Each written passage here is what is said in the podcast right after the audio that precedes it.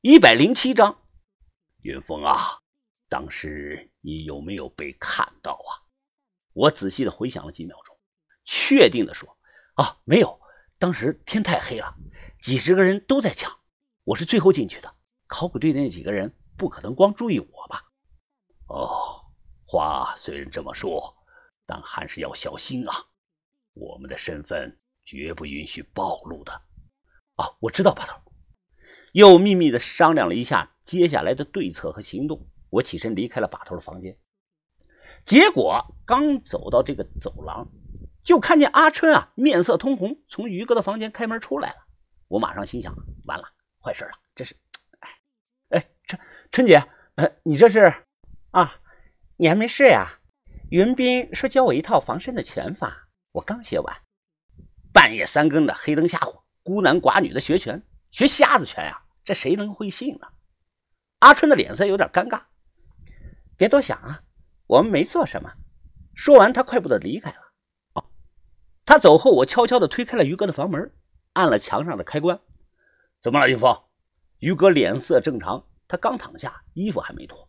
哦，没什么，于哥，我就是来看一下你。很晚了，早点休息吧。隔天，因为霍莫村离康定很近。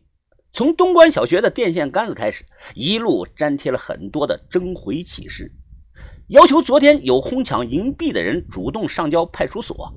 哎，注意啊，是征回启事，而不是征收启事，差一个字。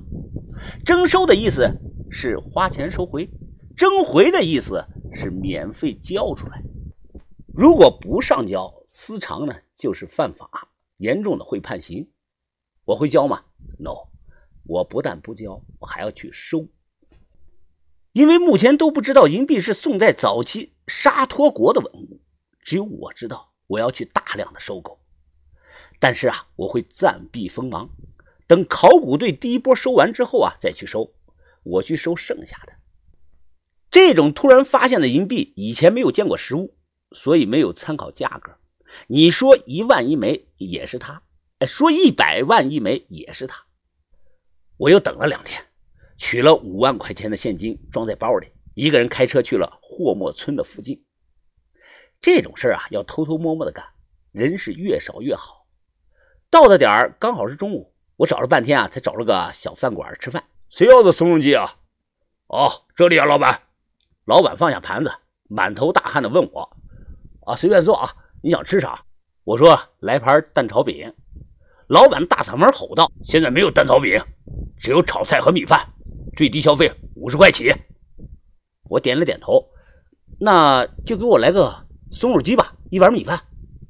坐下后，我打量周围正在吃饭的几个人，这伙人一看样子就不像是村民，普通村民不会点松茸鸡这种贵菜。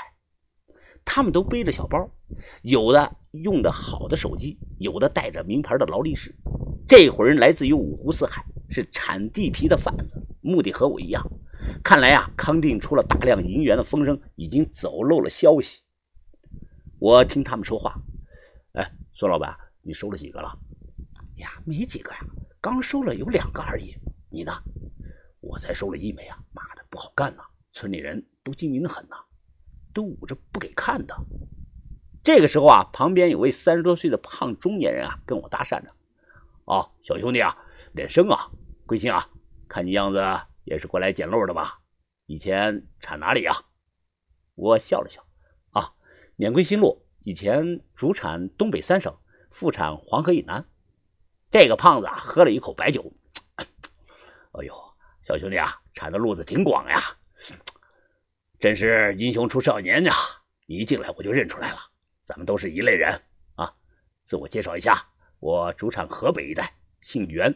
外号袁四比，袁四比，我有点惊讶呀。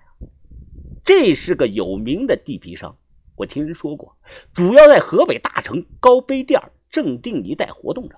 啊，老板，过来一下。他叫来老板，豪气的扔过去两千块钱，把门锁了吧，今天别对外营业啊，就我们这些人了。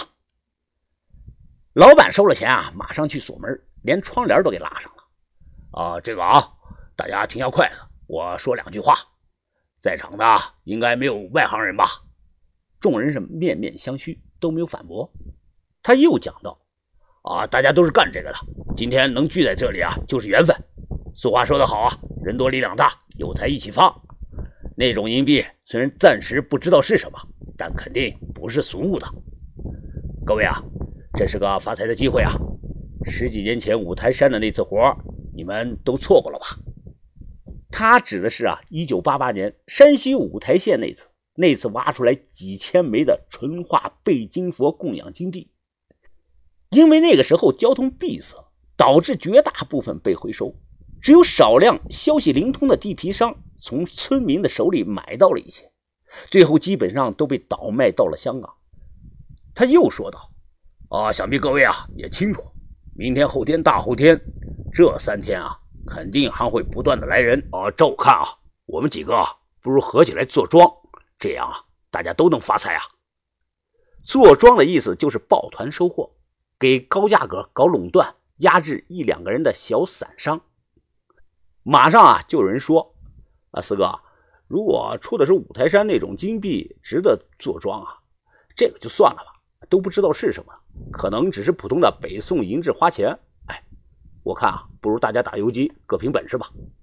立即有人出声附和着：“啊，没错啊，做庄风险太大了，可能会赔本的。算了算了算了。”见都不同意，袁四比脸色一沉，直接坐下不讲了。他坐在角落里，小声的嘀咕着：“这点魄力都没有，还想铲地皮发大财，真是一帮废物！”我听到了，碰了碰他，小声的说：“哎，袁哥，我和你做个庄吧，怎么样？”不要其他人，就咱们俩。哦，卢兄弟有兴趣啊？我袁老四可不开玩笑啊，两个人坐庄，怕是最少要打六十万下去抬价的。我一个人三十万，你有这个能力吗？我摇了摇头，他略显失望，给自己倒了杯酒。哎，袁哥，呃，我话还没说完呢。我们要做就做大一点嘛，一个人投八十万，你敢不敢啊？一个人八十，那就是一百六。他皱眉念叨了一句，一本正经的对我说：“我袁老四能走到今天，靠的就是一个眼力和一个胆量。我相信那种银币绝非俗物。哎，只要你敢，我就敢。”我呵呵一笑，举手和他碰了一杯。吃完饭，我们各自去取了现金。要想让村民拿出来东西，说什么都是白搭，现金为王。文物局征收是一毛不给，而我们背着几十万的现金上门收购，哪个好是一目了然。有人就会问：那你不怕举报吗？哎，我这么说吧，当我的钱落到了村民兜里的那一刻，他们的嘴也会一块闭上的。如果敢吭声说出来，那咱们就一起进去。这个就是人性。